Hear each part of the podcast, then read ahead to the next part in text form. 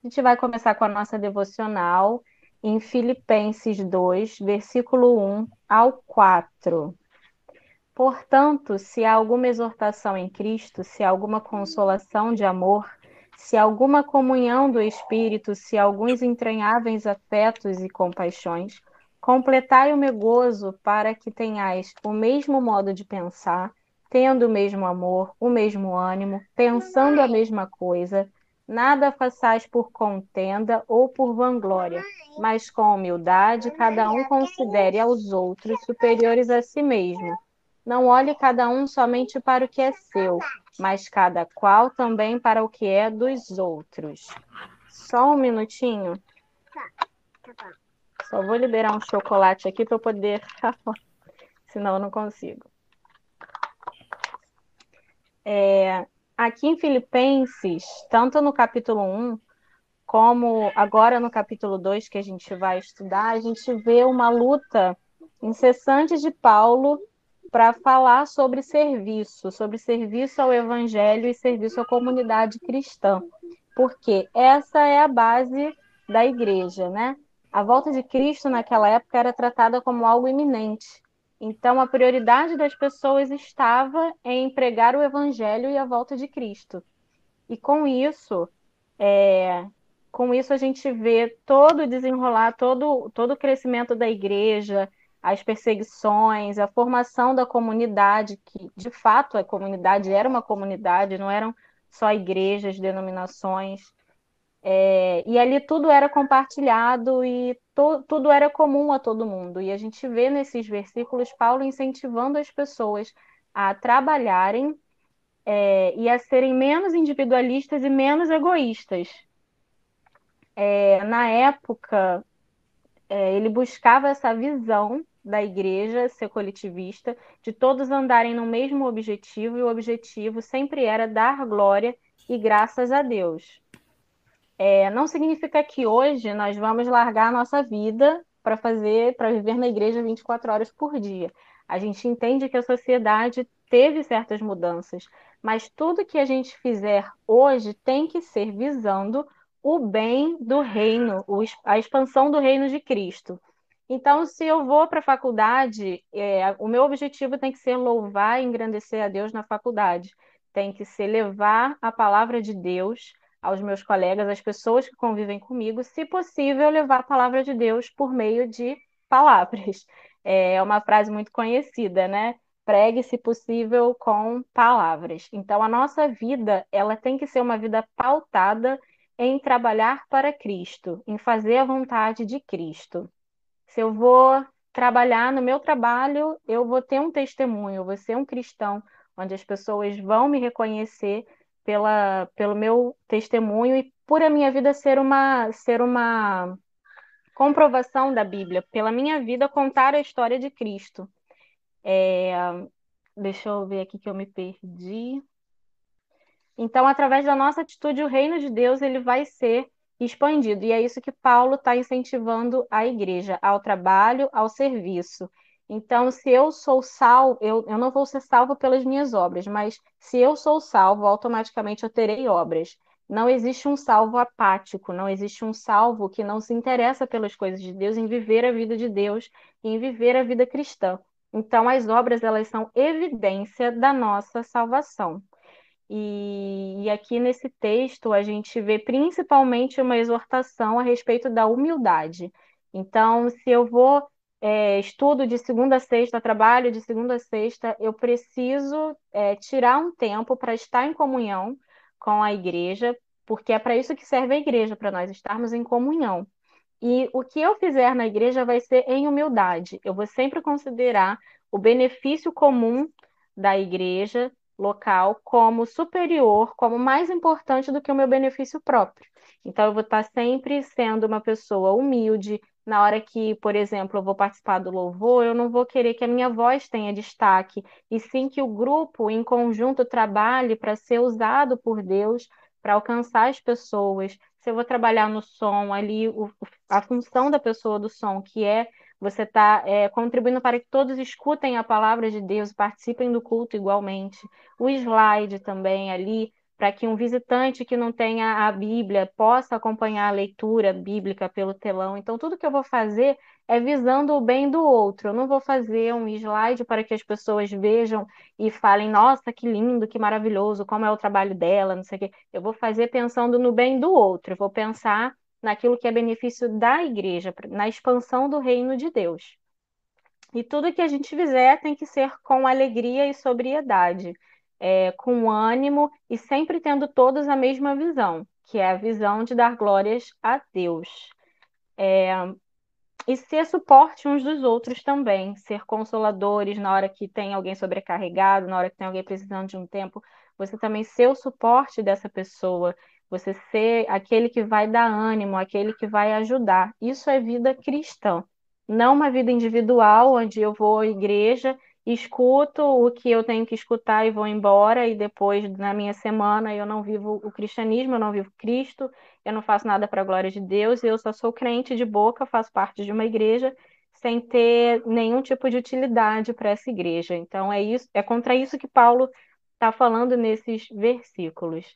É, eu acho que é basicamente isso. Então, a nossa devocional para que a gente reflita sobre sermos cristãos valorosos e vasos nas mãos de Deus para que nós contribuamos para a expansão do reino dentro e fora da igreja também.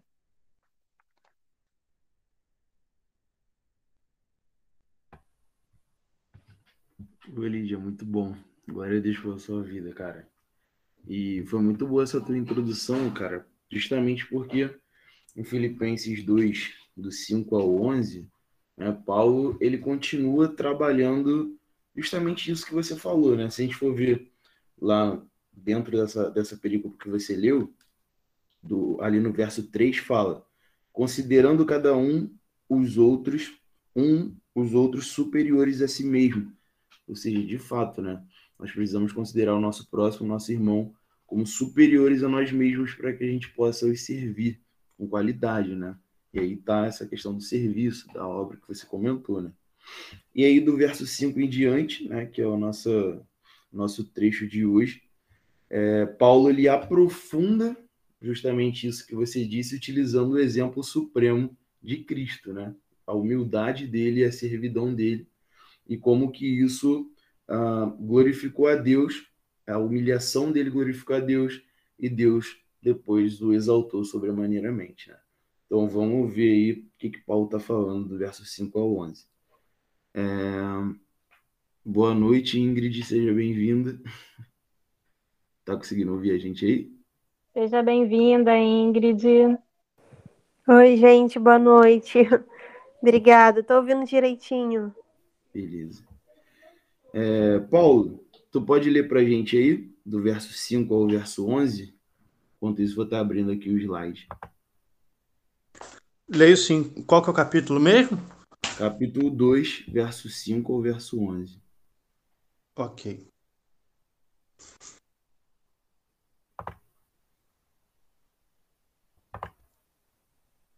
Filipenses, né? Isso.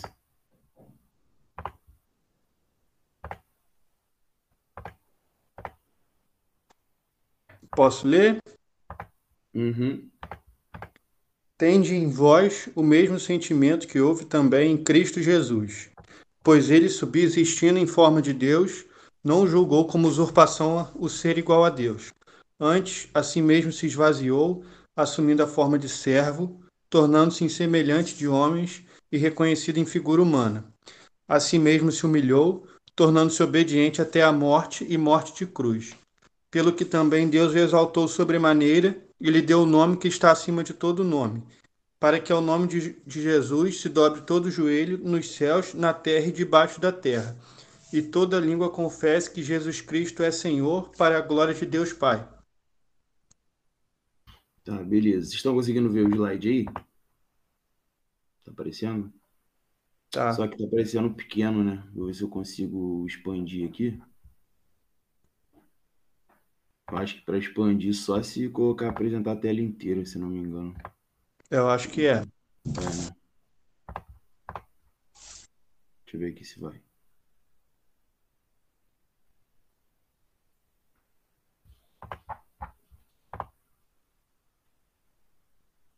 Apareceu aí agora?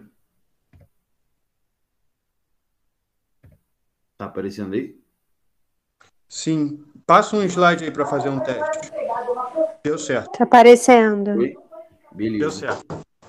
Então aí vamos entender, né, a introdução, entender mais ou menos o que que Paulo está falando e aonde que ele quer chegar aí com esses ensinamentos, né? Então Paulo nessa perícope dá continuidade nos ensinos uh, do trecho anterior.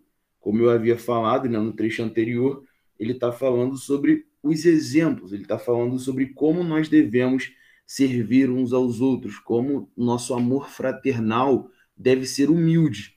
E a partir aí do verso 5, ele utiliza como seu exemplo o exemplo de Cristo como homem. Eu coloquei entre aspas homem aí, não dizendo que não era homem, mas entre aspas porque a gente vai ver que Cristo foi homem, né? Veio encarnado, porém ele não deixou de ser Deus mesmo quando isso aconteceu. Eu coloquei aqui que além de nos salvar, ainda nos deixou o perfeito exemplo de como nos portarmos em obediência ao Pai e amor aos homens. Saiu aqui, aos homens, né? Ele então ensina aos filipenses como eles deveriam se portar com o próximo. Quando Paulo fala da humilhação e exaltação de Cristo, possivelmente utilizou um hino de adoração a Cristo, cantado comumente na igreja primitiva. Então é importante a gente entender, galera, é, pessoal, né? Galera, dou aula para adolescente todo dia, né? Aí eu acabo falando galera, galera, galera. é, então o que acontece? É importante a gente entender uh, que Cristo ele não foi só um exemplo, óbvio, ele é o nosso maior exemplo de conduta, mas além dele ser um exemplo moral perfeito, ele fez algo que ninguém poderia ter feito, né? Ele venceu a morte, ele ressuscitou. Então a gente vai ver isso aí uh, ao longo desse discurso de Paulo. Então vamos trabalhar aí versículo por versículo, né? Versos 5 e 6. Tende em vós o mesmo sentimento que houve também em Cristo Jesus, pois ele, subsistindo em forma de Deus, não julgou como usurpação o ser igual a Deus. Filipenses 2, do 5 ao 6. Então, nesses dois versículos, a gente tem muitas coisas importantes. Paulo está incentivando os filipenses para que eles uh, tivessem o mesmo sentimento que Cristo teve. Mas que sentimento foi esse? A gente precisa lembrar, né, que a gente deu lá nas primeiras aulas, algumas pessoas não estavam aqui nas primeiras aulas, e a gente comentou sobre a característica do povo ali de Filipos. A maioria não era judeu, a maioria era gentio. Né? E aí, o que isso tem a ver com o que a gente está estudando? É preciso entender que eles já tinham algumas concepções, por terem uma grande cultura grega na sua bagagem, né? Então, eles já tinham algumas alguns pensamentos acerca do que era uh, morte, do que era vida, do que era ressurreição, do que era obediência. Então a gente precisa entender que Paulo está falando para um grupo específico de crentes, um grupo que tem uma bagagem grega muito grande, muito influenciado, obviamente, pela filosofia grega. Então, que sentimento é esse aí que Paulo está falando, né?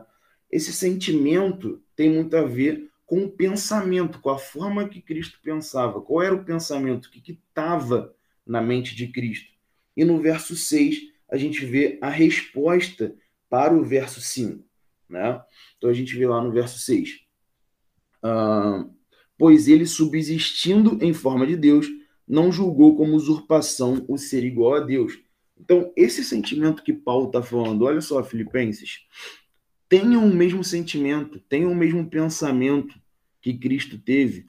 Ou seja, mesmo Cristo subsistindo, ou seja, permanecendo na forma de Deus, ele não julgou isso como uma usurpação ser igual a Deus. Ou seja, ele não buscou é, adquirir vantagens por causa disso. Pelo contrário, pelo contrário, Cristo, ao invés de querer vantagens com isso, ele se esvaziou e se entregou para obedecer ao Pai, porém por livre vontade. Então, isso é muito interessante, porque Cristo, ah, ainda que nós saibamos né, que o Pai determinou todas as coisas, Cristo ele não foi obrigado a se entregar. Ele se entregou voluntariamente. Né? Então, isso é muito interessante, porque aqui a gente vê alguns contrastes, como, por exemplo, Cristo era Deus, né? E no versículo fica claro para gente, subsistindo em forma de Deus, ou seja, ele se manteve em forma de Deus, tá? E isso quebra diversas argumentações, né? Como é muito comum em ciclos assim, em rodas de conversa, às vezes está conversando informalmente sobre a questão da Trindade. E até hoje, né, ainda existem pessoas que tentam argumentar de que Cristo não era Deus quando veio à Terra. Por mais que para nós, né, presbiterianos, uh, o Paulo, meu amigo, uh, não é presbiteriano, mas é batista também, ele obviamente acredita na Trindade, mas muitos amigos meus uh, duvidam dessa questão da Trindade, né? Como se a Bíblia não fosse clara nesse conceito. Mas a gente sabe que é. Então aqui diz que Cristo se manteve na forma de Deus. Ele não deixou de ser Deus quando ele veio à Terra. Porém, ele não utilizou disso para que obtivesse vantagem. Pelo contrário, ele se esvaziou da glória dele. Então a gente vê aqui um contraste muito interessante com o primeiro homem, né? Então aqui em Cristo a gente vê o homem perfeito, o homem que não conheceu o pecado, e a gente vê um contraste com o primeiro homem criado por Deus, Adão, no qual ah, Adão foi criado homem, porém se a gente for ver lá em Gênesis 3, 5, vou pedir para vocês abrirem aí, por favor. Presbítero Anderson, o senhor pode ler para gente? Gênesis 3, 5.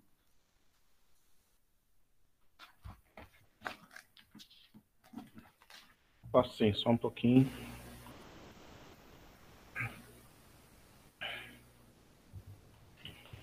Gênesis 3, 5. Isso.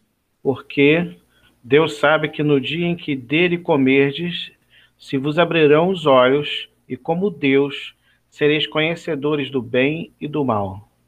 Obrigado, presbítero. Aqui a gente vê, né, é um trecho bem conhecido, a serpente convencendo Eva, né, de que se eles provassem do fruto, eles seriam como Deus, e foi algo que tentou ali a humanidade, né? Ou seja, é, Adão foi criado homem e ele buscou ser como Deus, ele buscou a divindade, ele buscou ser igual a Deus. E Cristo, ele fez o contrário. Ele sempre foi em forma de Deus e ele decidiu se humilhar justamente para nos redimir desse pecado que começou lá com Adão. Outro contraste que a gente pode perceber aqui também, né, lembrando que a gente estava que Paulo escreveu isso aqui num período onde o Império Romano uh, dominava e a gente sabe que o imperador romano ele era cultuado como um deus. E a gente pode ver um contraste muito grande aqui com Nero, né? Que Nero forçava ou pelo menos tentava forçar. A gente sabe que no período da Igreja primitiva muitas pessoas foram feitas mártires justamente por não terem se curvado e adorado ao imperador, a gente vê Nero naquele período querendo ser glorificado como Deus, né? contrastando com a humildade de Cristo, que de fato era Deus, se humilhando e passando por tudo que ele passou e pela morte de cruz, que foi a morte mais humilhante possível, tá? Alguém quer comentar alguma coisa sobre isso? Gente, pode falar. Não quero que seja monólogo, não. Gosto que vocês participem. Querem falar alguma coisa? Eu estou prestando atenção para comentar, mas aqui, como eu estou com as duas pequenas, para abrir o microfone para falar vai ser tenso. Ah, mas se quiser tentar, Gil, não tem problema não. Mesmo com a não, falando, não tem problema não. Pode, pode seguir por enquanto, eu vou, ter, vou, vou, vou tentar participar mais durante a aula. Rodrigo. Oi, Pedro. Muito boa sua colocação, né? É... Toda a Bíblia está pautada nesse princípio aí, né? Se a gente olhar, né? Jesus se esvaziou da, da, da, da essência divina, né? Enquanto Adão se encheu para se igualar a Deus. E esse é o grande pecado, né? Da história da humanidade. E se a gente for um pouquinho para trás ainda, Satanás também tentou ser igual a Deus, né? E, e, e, comete ali, né, um ato similar, paralelo, né, do que Adão, do que o, o homem fez, né, do que Adão fez, né? Então, Jesus ele vem exatamente para se opor exatamente a esse a esse comportamento que é trazido inicialmente, né, por Lúcifer, quando ele tenta se igualar a Deus e tem a rebelião, né, no céu, e depois o próprio Adão, que acaba replicando de uma maneira, né, muito similar àquilo que Satanás fez, que é tentar imitar e ser igual a Deus. Por isso Jesus se esvazia, né, de si, né, se opondo a toda essa visão, né? Esse é o grande pecado da história, né, da humanidade, né? É verdade. E é, é muito curioso, né? Como que, como que Cristo, mesmo sendo Deus, ele escolheu fazer o caminho inverso disso, né? Muito interessante, porque ele estava sentado no trono de glória, né? É, é, ele não Exato. precisava por ele mesmo, ele já tinha, já estava colocado no posto uh, mais glorioso possível, né? Uh, e mesmo assim ele decidiu obedecer, né?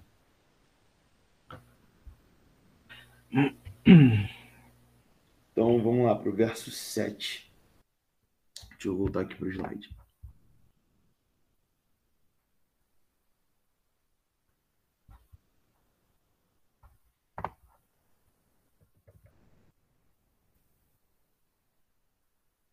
Verso 7. Antes a si mesmo se esvaziou, assumindo a forma de servo, tornando-se em semelhança de homens e reconhecido em figura humana. Né? E aí, mais uma vez, algo que a gente já comentou, né?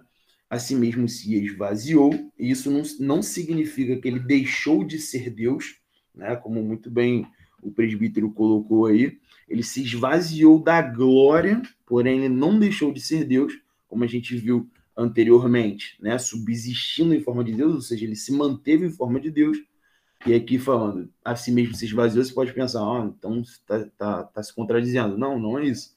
Ele, de fato, se manteve como Deus, mas ele se esvaziou daquele estado de glória, né? É bem nítido para a gente, até o próprio corpo de Cristo, antes da ressurreição e depois que ele aparece com o corpo glorificado, né? Que ele atravessa paredes. A gente percebe que quando ele estava encarnado como homem, ele de fato não estava atravessando paredes, não estava em todos os lugares possíveis. Então a gente vê que ele se esvaziou da glória, mas ele não deixou de ser Deus. Né? E ele assumiu uma forma de servo aqui. E a gente vai ver vários exemplos de Cristo, de fato, servindo os seus discípulos e servindo o povo judeu ali no geral, né? assumindo uma posição completamente humilde. Uh, ele assumiu uma forma humana, e a gente pode ver isso em diversos versículos, Porém, obviamente, um homem diferente que eu e você somos, né? Então vamos entender aí o porquê disso. Uh, alguém abre em Romanos 3, por favor. Outra pessoa em Gálatas 4:4 e outra em 2 Coríntios 5:21, por favor. Então, Romanos 8, verso 3. Gálatas 4, 4 e 2 Coríntios 5,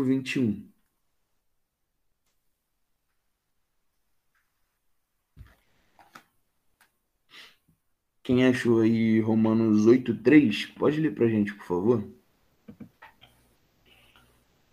Porquanto o que fora impossível à lei, no que estava enferma pela carne, isso fez Deus, enviando o seu próprio Filho em semelhança de carne pecaminosa, e no tocante ao pecado, e com efeito condenou Deus na carne o pecado. Ok. Então a gente vê aqui, uh, a gente vê semelhança de carne pecaminosa, né? ou seja, não está falando que Cristo estava encarnado de forma pecaminosa, falando que ele tinha semelhança a carne pecaminosa, obviamente, né? Ele veio encarnado, porém, como a gente vai ver em outros versículos, né? Como em Gálatas 4:4 e no outro, em 2 Coríntios 5:21, vamos ler aí antes que eu explique. Gálatas 4:4, quem abriu ele para mim, por favor?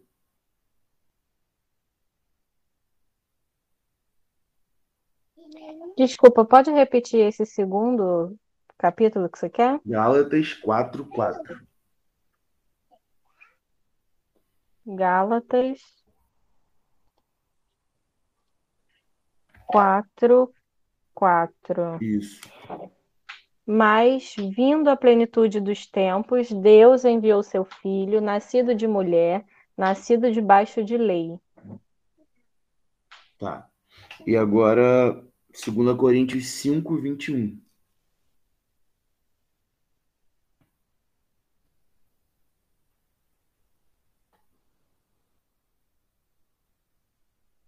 Alguém conseguiu achar? Eu estou procurando aqui, 2 Coríntios 5, 21. 5. Aquele que não conheceu pecado, Deus o fez pecado por nós, para que nele fôssemos feitos justiça de Deus. Tá, então, então, como eu estava falando, né? Aí preferi que você lesse os versículos primeiro para ficar mais claro. É, a gente vê aqui, né, que Cristo foi encarnado, semelhante a nós, semelhante à nossa carne. Porém, se a gente for reparar aí no verso 5, 21, como a Lídia leu, aquele que não conheceu o pecado, ou seja, Cristo não pecou, ainda que ele fosse homem, ele não pecou, ele não conheceu o pecado. E aqui diz que ele que Deus o fez pecado por nós, não é que Deus transformou Cristo em pecador, mas Deus puniu Cristo como se tivesse punindo o nosso pecado. Então, é importante entender que ele foi sim encarnado como homem, tá? Um homem semelhante a nós, não foi um homem, uh, uh, como posso dizer, um, algo parecido com um homem, não, ele encarnou como um homem, porém ele não conheceu o pecado, ele não pecou, ele foi perfeito. Até porque Deus, na, forma, na sua forma gloriosa, não tem como morrer. E Cristo, a gente sabe que para cumprir a obra da redenção, foi necessário que ele morresse e ressuscitasse. E, obviamente, para que ele pudesse morrer, ele tinha que ser homem. Então, foi necessário que ele fosse encarnado como homem e assim vencesse a morte, justamente para que tirasse de nós o jugo do pecado. Tá bom? Verso 8. Assim mesmo se humilhou, tornando-se obediente até a morte e morte de cruz. Então, a obediência até a morte, essa obediência durante a vida toda, era algo muito exaltado pela cultura judaica. Então, os judeus eles já tinham isso como algo muito estimado. A pessoa viver a vida toda em obediência. Né? E, e Cristo, como um bom judeu, manteve isso durante toda a sua vida. Né? É, e é interessante que Cristo, mesmo sem merecer, obviamente, ele encarou a morte de cruz, tá? A morte mais humilhante possível dentro do Império Romano. Cícero, né, que foi um filósofo da antiguidade romana, olha só o que ele escreveu sobre a morte de cruz. Que até mesmo o nome da cruz mantém a distância do cidadão romano, não apenas do corpo, mas até do pensamento, dos olhos e dos ouvidos. Então, para Cícero e para toda a população romana, a morte de cruz era a morte mais humilhante possível, né? que estava guardada uh, para os piores bandidos não romanos, para pessoas que nem eram consideradas cidadãs romanas. Né? Então, Cristo, sem ter merecido, sem ter cometido nenhum crime, ele recebeu a morte mais humilhante possível. E ele escolheu, ele escolheu isso. Tá? Então, geralmente, essa morte estava reservada para criminosos, assassinos ladrões, tá? Ou até pessoas romanas, mas pessoas romanas da mais baixa posição possível, tá? A obediência de Cristo ao Pai foi voluntária, tá? Cristo não foi obrigado a fazer isso, mas a sua essência ao tempo todo sempre obedeceu ao Pai. Paulo, então, espera que os seus leitores, espera que os filipenses sigam o exemplo de Cristo, né? Que os filipenses passem a servir uns aos outros com esse pensamento, com esse sentimento, como a gente viu lá no primeiro versículo. Tende em vós o mesmo sentimento de Cristo. Ou seja, sirvam uns aos outros, obedeçam ao Pai até a morte. Tá? Verso 9: Pelo que também Deus o exaltou sobremaneira, ele deu o nome que está acima de todo nome. Filipenses 2:9. Então, eu falei com vocês lá no início, né? que provavelmente esse trecho que fala sobre a humilhação de Cristo e depois a exaltação de Cristo foi retirado de um canto, de um canto muito popular dentro da igreja primitiva. Era algo cantado nas celebrações. Né? Então, Deus ele exalta, se a gente for ver a construção do texto, Deus exalta ao filho né, em resposta imediata à sua humilhação. Mas isso não quer dizer que o filho já não era exaltado antes disso. O filho já era exaltado. Né? A trindade já existia antes da morte e ressurreição de Cristo. Porém, ah, o pai somente coloca o filho novamente naquela posição que o filho já tinha, lembrando que o filho tinha se destituído da glória e agora o pai glorifica o filho e deu o nome que está acima de todo nome, como o próprio filho já tinha, tá? Foi uma reglorificação, podemos dizer assim. É importante a gente entender que o filho não passou a ser Deus somente depois disso, né? não passou a ser exaltado somente depois disso. Sempre foi exaltado. E aqui o filho tem a sua posição devolvida, tá? Uh, verso 10 e 11. Para que ao nome de Jesus se dobre todo o joelho, nos céus, na terra e debaixo da terra, e toda língua confesse que Jesus Cristo é Senhor, para a glória de Deus Pai. Filipenses 2, do 10 ao 11. Uh, Antes de eu falar desse versículo, que eu tô correndo um pouco, que eu tô com medo da hora, mas vocês querem comentar alguma coisa? Podem falar, se quiserem comentar alguma coisa. Se eu tiver muito rápido também, vocês podem falar.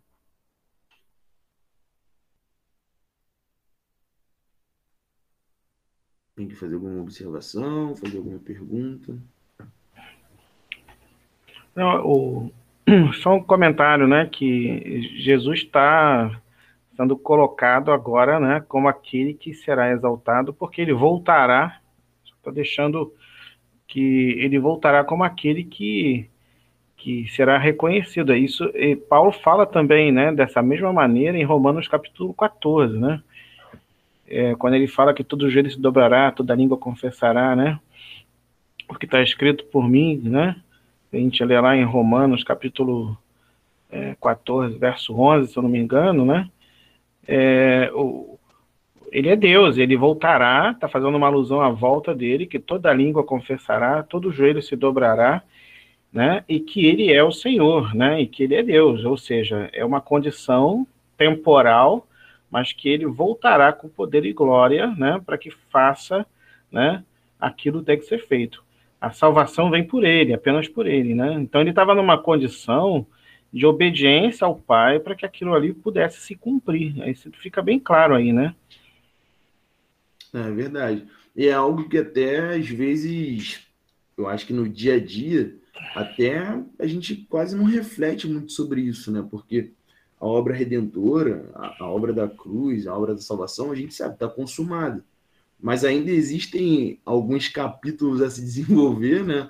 lá em Apocalipse, na história da redenção, a gente sabe que toda a terra vai ser redimida, e às vezes a gente deixa passar batido isso, né? A gente esquece, entre aspas, né? não é que a gente esquece, mas a gente quase não reflete muito sobre isso, sobre essa volta que, que o Senhor mesmo comentou, essa volta gloriosa, né?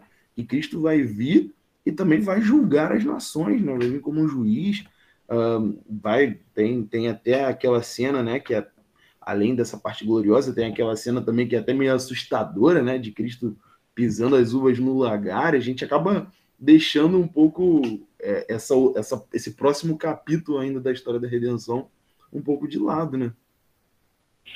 E, e deixa claro que isso transcende a questão terrena, né? É. O texto fala que ele, todo joelho se dobrará, né? Nos céus, na terra, debaixo da terra, né?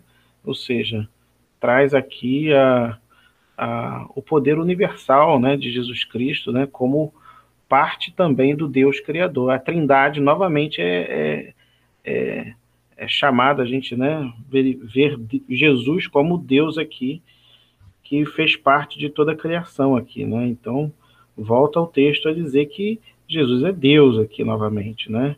Que ele vai ser um. Né, todo o joelho em qualquer lugar né, vai de fato se dobrar a ele, porque ele é o Senhor, não somente aqui, mas também em todo o universo. Verdade. Ó, lá em Isaías uh, 45, deixa eu ler para vocês. 45, verso 23. Uh, olha só as características uh, que Deus fala sobre si mesmo, né? A partir do verso 23. Por mim mesmo tenho jurado, da minha boca saiu o que é justo, e a minha palavra não tornará atrás. Diante de mim se dobrará todo o joelho e jurará toda a língua. Então, olha só como é que Paulo aqui está descrevendo Cristo quase da mesma forma que Deus é descrito lá em Isaías, né? Mostrando justamente que Deus, Pai, Deus Filho, uh, são Deus, né? é Deus. Então, isso é muito interessante, a Trindade sendo evocada aí por Paulo, né? Uh, então, o verso 10, o verso 11, de fato evoca os mesmos títulos, né? as mesmas características que o Deus que aparece lá no Antigo Testamento. Por quê? Porque o Cristo neotestamentário, como eu coloquei aqui, não é inferior a Deus. Né? A gente sabe que existiram muitas heresias que colocaram Jesus quase como um, um demiurgo, né? como um Deus menor, mas não. Aqui Paulo diz com todas as letras: Jesus Cristo é Senhor, é Senhor. Senhor é o mesmo título que Deus recebe durante todo o Antigo Testamento. E os judeus sabiam disso, né? E ao ouvirem isso, eles sabiam de fato o que estava por trás dessas palavras aí, né? Está usando a mesma terminologia que o profeta Isaías mencionou lá, né? Então, isso aqui que Paulo está falando, e Paulo, como conhecia de fato, né? A lei, ele dominava, né? O conhecimento, né? Ele, ele não estava usando aquilo por acaso, né? Era exatamente proposital. Olha aqui, ó. Eu estou dizendo que esse aí é aquele que com, a mesma, com as mesmas palavras que o profeta Isaías mencionou. Né? Ele é o Senhor, ele é o Deus Todo-Poderoso. É esse aí que se esvaziou, que voltará, né? e todo joelho se dobrará. Ele é Deus. Com certeza, essa afirmação uh, encantou alguns, né? Que tiveram seus olhos abertos e também quase mataram se, do coração. Que outros se escandalizaram, falaram assim: não, não como assim? Com certeza. Blasfêmia, é. blasfêmia. Né? E isso, isso é, é muito legal, né? Quando a gente pega o texto e vai destrinchando, está né? tá fazendo com a gente aí, né? Fazendo a gente pensar, né? Esmiuçando a, a, as palavras, né? Porque a gente lendo não, muitas das vezes não, não percebe, é, né? Esses detalhes com riqueza, né? É verdade. E outra coisa que é interessante também é que no final do versículo aqui, deixa eu voltar aqui para Filipenses, o que, que, a gente percebe aqui, ó? É, para que o nome de Jesus se dobre todo o joelho nos céus, na terra e debaixo da terra. Então, lembrando, né? Eu até comentei com vocês, olha, por que é importante a gente saber que ele estava falando para gregos, né? É, ainda que a gente, muitos de nós não sejamos conhecedores profundos da mitologia grega, pelo menos o mínimo a gente conhece, porque a gente já viu muitos filmes, desenhos, quando a gente era criança, sobre mitologia grega, né? Então a gente conhece, sabe que tem Zeus, que tem Poseidon, que tem Hércules, enfim. Então a gente sabe que existem deuses na mitologia, no panteão grego, né? É que existem deuses dos céus, existem deuses do mar, existem deuses debaixo da terra, deuses do submundo, né? E o que que Paulo aqui, uma das coisas que Paulo está falando, olha só, ele entendendo que esses gentios eram adoradores desses diversos deuses, né? Paulo está falando, olha só, o meu Deus, Cristo Jesus, ele é Senhor sobre todos os seres, sobre todos os seres. Óbvio que Paulo sabe que esses deuses que são adorados pelo panteão uh, grego não são deuses de verdade. Mas ele está falando, olha só, ainda que vocês acreditem que existe Deus no céu, Deus na terra, Deus no mar, Deus debaixo da terra, o meu Deus é Deus acima de todas as coisas, de todos os seres. Né? A gente vê lá em Efésios 1, 19 ao 23. Uh, deixa que eu ler aqui para vocês para ser rápido. Gálatas, Efésios 1, 19 ao 23. Um, Gálatas, falei Efésios e abri Gálatas. Efésios 1, 19. E qual a suprema grandeza do seu poder para com os que cremos segundo a eficácia da força do seu poder? Qual exerceu ele em Cristo, ressuscitando dentre os mortos e fazendo-o sentar à sua direita nos lugares celestiais, acima de todo o principado e potestade e poder e domínio e de todo nome que se possa referir não só no presente século, mas também no vindouro, e pôs todas as coisas debaixo dos pés e para ser o cabeça sobre todas as coisas deu à igreja, qual é o seu corpo, a plenitude daquele que a tudo enche em todas as coisas. Então Paulo está falando o seguinte, olha, ainda que existam anjos, demônios, autoridades terrenas, autoridades espirituais, anjos rebeldes, anjos decaídos, todos os seres, todos os seres estão abaixo do governo de Jesus Cristo. Então isso é muito interessante.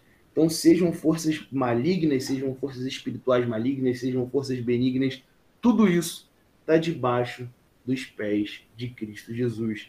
Cristo está acima de todas as coisas, tá? Quando, quando ele se refere aí também a, ao Deus, né, debaixo da terra, havia uma, havia uma divindade na mitologia grega, né, uhum. que é o uhum. deus Hades, né, debaixo da terra que significava é o deus dos mortos, né, ou a morte do submundo, exatamente. Então você vê, ele ele também reina ali, né? É. Exatamente. Ah, então, a trindade aí, né? Paulo finaliza né, falando sobre justamente a trindade ser tão absoluta, mas tão absoluta, que o próprio louvor do filho glorifica ao Pai. Cara, isso é majestoso, olha só. Ah, e toda língua confesse que Jesus Cristo é Senhor para a glória de Deus Pai, ou seja, todas essas autoridades na terra, todas essas pessoas, uh, todos os seres confessando que Cristo é o Senhor, isso serve para a glória de Deus Pai. Então, mesmo Cristo sendo louvado, Jesus sendo louvado e confessado por toda a língua, glorifica ao Deus Pai. Então, o louvor do Filho traz glória ao Pai. Então, mais uma vez, Paulo afirmando a Trindade sendo algo absoluto. E é preciso a gente lembrar, né, e aí é interessante a gente trazer à memória o, o, o texto que a Lídia fez o devocional, né? Paulo aqui, do verso 5 a 11, está aprofundando o trecho que a Lídia leu e explicou para a gente. Paulo fala todas essas coisas justamente para que os filipenses permanecessem longe de contendas e ambições pessoais. Então ele está falando isso tudo, está falando de toda essa humilhação e exaltação de Cristo, justamente para que os filipenses olhem para isso e se afastem de qualquer tipo de contenda e qualquer tipo de ambição pessoal. Né? Então a gente pode trazer isso para o nosso contexto de igreja, né? para o nosso convívio de igreja, e também corroborando aí o que a Lídia falou. É importante a gente utilizar esses exemplos de Paulo falando sobre Cristo, justamente no nosso tratamento com os nossos irmãos Obviamente a gente está longe, está longe de chegar próximo do exemplo de Cristo, mas ele deve ser o nosso alvo, deve ser o nosso modelo. O tempo todo a gente deve estar tá buscando o imitar, né? Quase sempre a gente não vai conseguir imitá-lo 100%, mas ele deve ser o nosso alvo. Devemos sempre, sempre, sempre nos tornarmos imitadores de Cristo. Pessoal, é isso. Alguém quer comentar alguma coisa, quer tirar alguma dúvida, a gente tem aí alguns minutos. Diegão falou que está se preparando para falar aí, não sei se vai dar, né? Achei, achei muito bom, muito, muito edificante essa palavra, né? Porque às vezes a gente quer interpretar a palavra de uma forma muito, muito complexa, né? Muito histórica, muito técnica. E às vezes a palavra de Deus ela é, é, muito simples, ela é muito prática.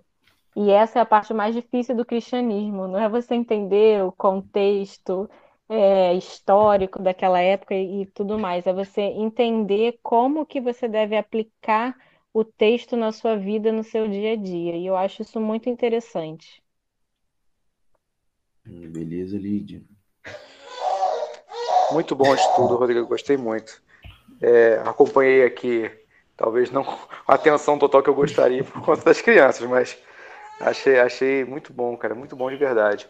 É, só queria também complementar uma coisa que, que eu ouvia desde muito cedo, quando a gente fala sobre, sobre o sofrimento de Cristo, né, na cruz, e às vezes não, não é tão aparente para a gente que boa parte né, do sofrimento dele na cruz foi pelo fato dele sendo Deus e sendo completamente avesso e odiando o pecado, carregar o peso dos pecados de toda a humanidade com ele talvez é, isso que diferenciasse né, o fato, além da, da punição física já ser muito pesada, mas eu acho que a, a dor do, do, divino carregar aquilo que é mal com ele, né, morrendo por, por nossa culpa, né, e, e, e, odiando toda a essência do pecado, tendo que carregar o pecado do mundo inteiro consigo, aquilo talvez é, numa esfera divina seja muito mais doloroso, né?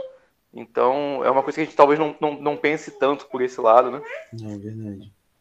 É, a, gente, a gente às vezes não entende como que é, é doloroso a gente carregar uma culpa que não é nossa, a gente ser acusado de algo que a gente não fez. Talvez é, a dor de Cristo tenha sido mais no espírito, por isso, por estar carregando pecados que não eram deles, do que necessariamente da dor física, como o Diego falou. Verdade.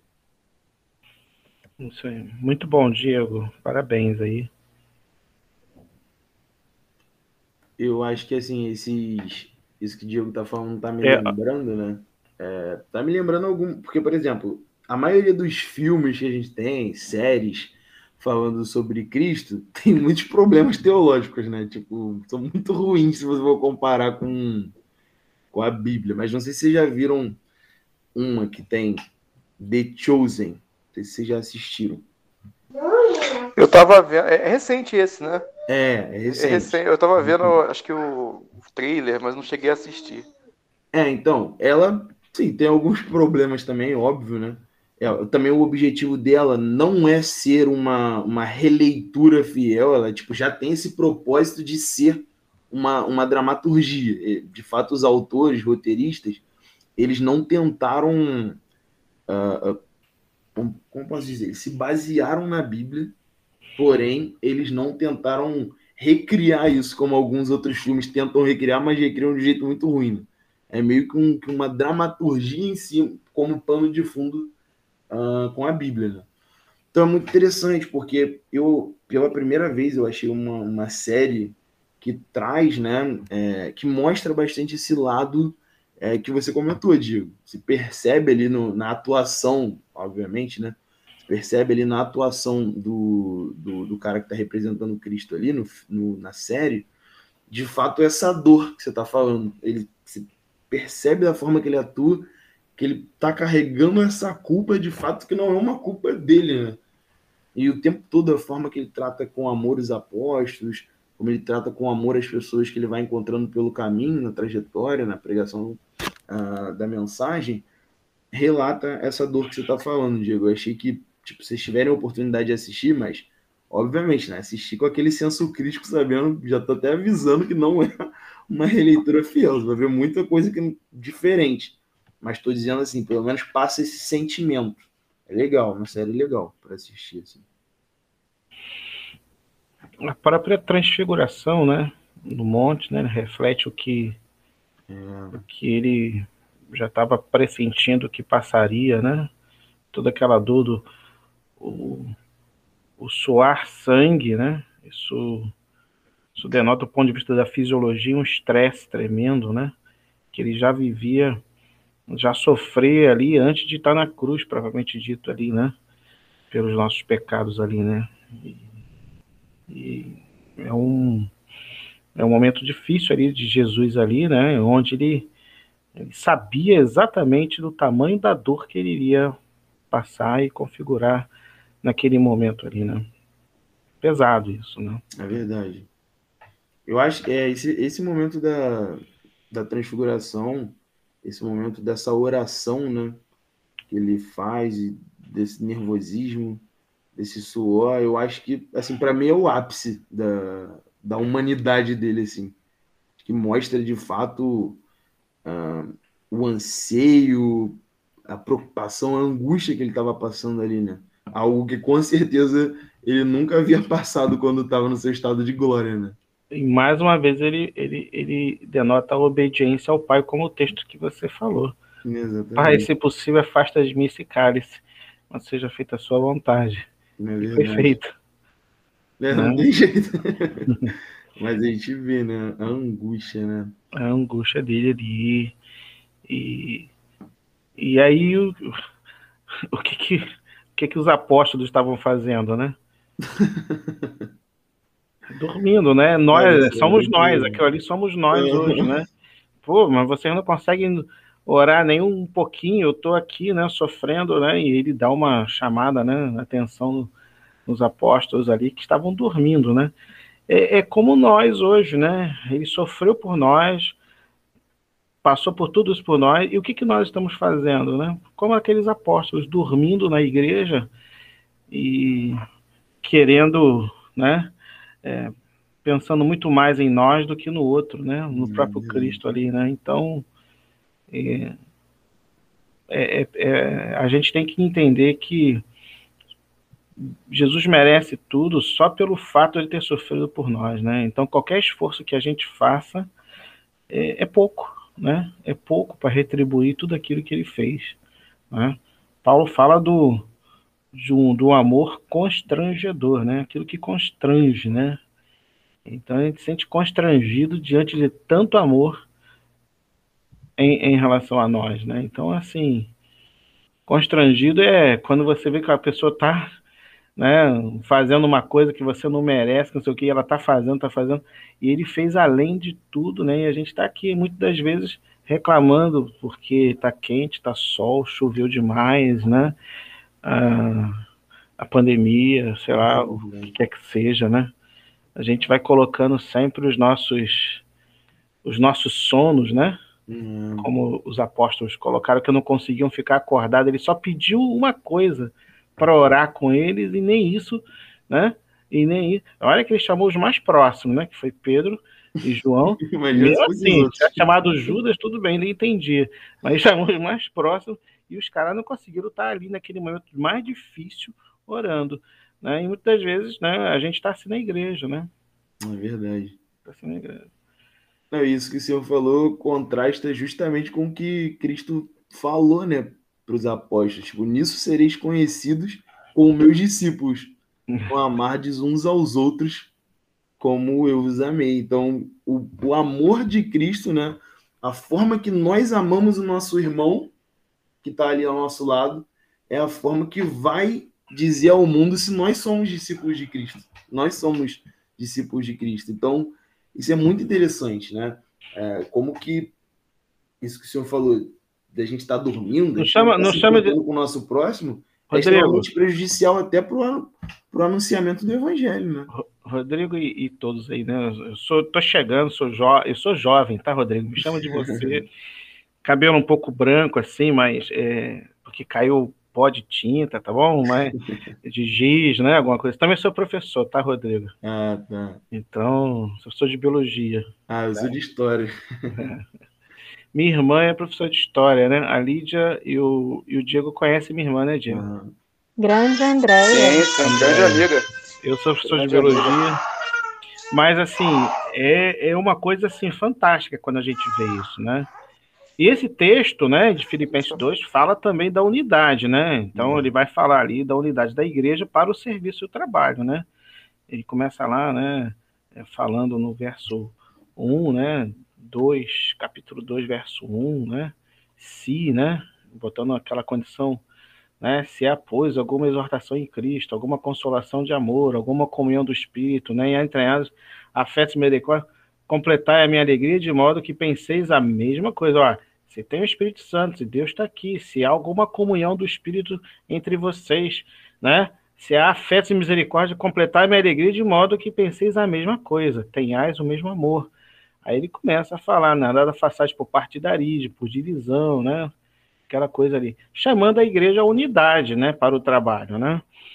Então, assim, é, unidade é uma coisa difícil de a gente falar hoje, né? As pessoas, assim, eu não sei como que eu vou categorizar isso, mas se você não for igual ao outro, né, você é expulso do grupo, né? Geralmente é assim que acontece, né? Eu imaginei quantos são. Eu, ó, eu tenho quarenta e tantos, tá? Tô brincando, eu tenho 48 anos. Mas quando veio a internet, aí eu tô falando década de 90, né? Porque teve Orkut. Quem, quem pegou Orkut aqui? Opa. Vai contar a idade, hein? Vai contar a idade, hein? Eu tô nova, mas eu peguei Orkut. É, eu peguei, mesmo sendo novo. ICQ. Opa. Não, ICQ eu não peguei, não. Ah, o pessoal no colégio tava, tinha uns professores que estavam falando de ICQ. Eu falei, cara, não faço ideia do que, que é isso. Mirk, Mirk. Não, é? Então, quando começou isso, aquela internet de escada que a gente tinha lá, né, o Modem US Robotics, né, quem, quem sabe um pouquinho, Imagina, a gente imaginou, né, assim, era a nossa visão naquela época, né, década de 80, 90, que o mundo ia se abrir, né, a gente ia se conectar com o mundo, né, a gente ia encontrar pessoas diferentes, a gente ia, poxa, a pessoa, eu poder falar com, com um cara que está na Alemanha, um cara que está no Japão, né, um cara que está, né, conhecer cultura diferente. Mas aí eu, eu fui olhando, né? Hoje eu não tenho Facebook, não tenho Instagram, porque eu acho que tudo desvirtuou. É, nós fomos fazendo, ao invés da gente expandir, nós fomos fechando, nós fomos fazendo grupos, né? As mídias sociais, elas abarcaram grupos bem fechados que pensam similares, né? De maneira similar ou muito semelhante. Senão eu tiro do meu, né? Do meu hall de amigos, né? Eu excluo, hoje é cancelar, né? A moda é cancelar, né? Hoje eu vou lá e cancelo. Eu não consigo tolerar os diferentes. Então eu vivo numa bolha, né? Onde todos pensam igual a mim, falam igual a mim, né? E aí eu, eu tenho uma uniformidade, né? Se eu, é difícil você ter, são coisas diferentes, unidade e uniformidade. É difícil eu ter uma unidade, né? Sem que eu tenha uma uniformidade hoje. Eu quero que todo mundo vista a mesma coisa, fale a mesma coisa, pense igual, né? Vote nos mesmos candidatos, né? Assim por diante. Não é bem assim, né? Não é bem assim. O mundo tem variante de pensamento, né? De forma de pensar. E como a igreja ali também tinha, né? E pegar os próprios doze apóstolos, como eles eram diferentes, né? Pescador, outro cobrador de impostos, né? Outro era médico, né? Um era revolucionário, né? O outro era, né? Cada um com uma visão diferente e estava ali, escolheu todos eles. Oi, Diego. Eu vou fazer o TC também um comentário em relação a isso. É, é, eu acho é interessante porque antigamente, né, sem a internet, o, o, nosso núcleo de amigos era composto, né, as pessoas que a gente se relacionava eram compostas basicamente pelas pessoas que ficavam próximas a gente. Então, essa, essa separação né, de, de ideias era um pouco maior, porque você, você tinha lá o grupo da igreja, o grupo dos vizinhos, amigos próximos. Então, você tinha ali pessoas muito diferentes que tinham que conviver ou você não convivia com ninguém. E a internet meio que facilitou a gente a encontrar muito facilmente pessoas que pensem exatamente igual a gente, né? Então, é, você não precisa modificar tanto seu pensamento para se relacionar. Você vai encontrar rapidamente na internet pessoas que pensem exatamente igual a você. Isso faz com que você, isso que você falou, né? Que ajude a criar nichos a criar grupos fechados, né? Porque como você tem a conexão como uma forma facilitadora disso, né? E as Exato. pessoas se sentem menos, é, é, é, menos vontade de tentar aceitar as diferenças, né? Você não precisa mais disso para se relacionar, você não precisa mais disso para fazer amizade. Você pode simplesmente chegar e começar a descobrir pessoas que pensam igual a você, de uma forma muito mais simples, né? E, e ao longo de, de, dos anos né, que a internet foi evoluindo, isso foi, foi se acelerando, foi piorando, né? Foi piorando, foi piorando. Agora, olha que coisa legal, né? Eu nunca tive com vocês aqui, né? O Diego eu tive na igreja e a Lídia eu vi também na igreja, mas me sinto bem, né? Essa é a unidade de Cristo, né? e nos coloca independentemente de quem somos, né? A gente nem se conhece tanto assim, né? A gente vai se conhecendo devagarzinho, pode ter certeza disso, né?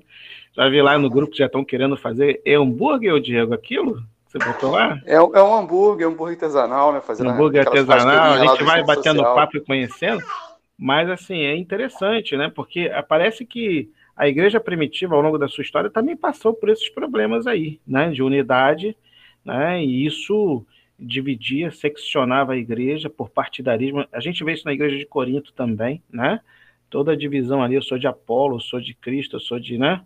E isso fez com que o evangelho patinasse, né? Todas essas igrejas aí patinaram. E a gente sabe qual é o destino e o fim quando a gente começa a perder a unidade em Cristo. A Bíblia é bem clara com isso, né?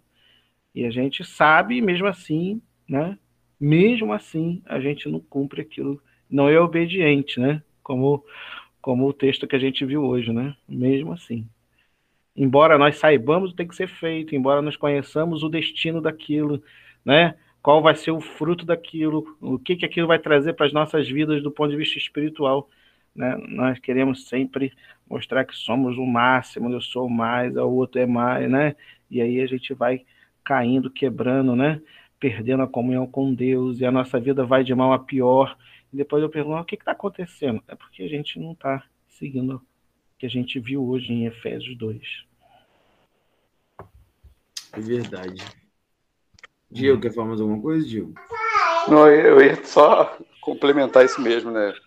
É, realmente, outra coisa que me chamou a atenção também, é, falavam, a gente falava um pouco no texto de Filipenses sobre a, a, a responsabilidade nossa, né, enquanto, enquanto membros do corpo, enquanto é, enquanto servos, né, é, operadores do reino aqui na Terra, é, e o, o, que o Anderson falou da, na, na, no episódio da transfiguração é uma coisa interessante, porque aqueles mesmos discípulos que estavam lá dormindo, né, pessoas que a gente, nós, nós olhando aquela cena, julgaríamos completamente incompetentes para tocar qualquer tipo de trabalho, foram aqueles que foram os responsáveis por difundir o evangelho assim que Jesus morreu, dias depois.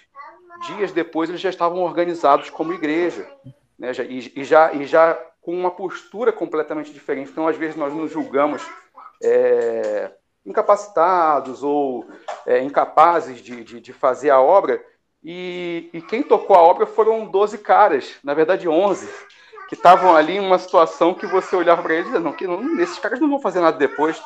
E, e, e eles levaram é, Lembrar, com as próprias vidas, né, com as próprias vidas, sendo mártires, é, o cristianismo é, de uma forma fantástica. Né? Aquelas pessoas é, com, com, muito pouco tempo né, de, de, depois daquele, daquele episódio que a gente, que a gente veria. É, Pedro, então, né, ainda algum tempo depois, negaria Jesus, né, e, e isso tudo é um, é um exemplo para a gente, né, e uma lição, uma lição grande de moral para a gente. E, e Pedro, é isso que eu ia falar, e Pedro teve um, uma crise ali, né, e, e negou a Cristo e, e, abandonou. O texto, a Bíblia fala que ele voltou a querer, né, pra, como pescador, abandonou tudo, né, retroagiu a vida né, dele no Evangelho, não quis saber né, de nada, embora quando Cristo ressurge, né, ele dá um aviso lá, avisa, chama Pedro que eu quero falar com ele, né, ou seja, e aí restaura Pedro novamente do Evangelho. Isso mostra que toda eles não eram super-homens, né, Diego? É isso que eu acho que você quis dizer. Eles eram humanos como nós, falhos como nós, mas Deus usou todos eles de maneira maravilhosa, né? E pode usar as nossas vidas também, né? E é isso que, que a gente tira de lição, né? Porque todo mundo acha que e, esses personagens bíblicos eram, né? É, semideuses, né? Vamos lá para a mitologia grega de novo, né? É justamente isso, justamente isso. É, eram humanos, pecadores, né, resmungavam. Você pegar Pedro, então, você fala, meu Deus do céu, eu estava montando uma mensagem aqui outro dia, de vez em quando eu fico aqui em casa montando mensagem, estudando e montando mensagem. Caramba, Pedro nega Jesus. Primeiro, Jesus fala que iria havia de negar três vezes, né? E aí falando que o galo tal. Depois, é, Jesus é levado para um para o quintal da casa de Potifar e, e ele é amarrado ali e, e, e começa ali um ato de tortura em Jesus e Pedro estava ao redor da fogueira ali, né? E, e vendo aquilo, e Jesus olha para ele. O texto mostra que Jesus finta os olhos em Pedro, né? Tipo assim, pô, você estava comigo ali, cara, viveu tudo que, né?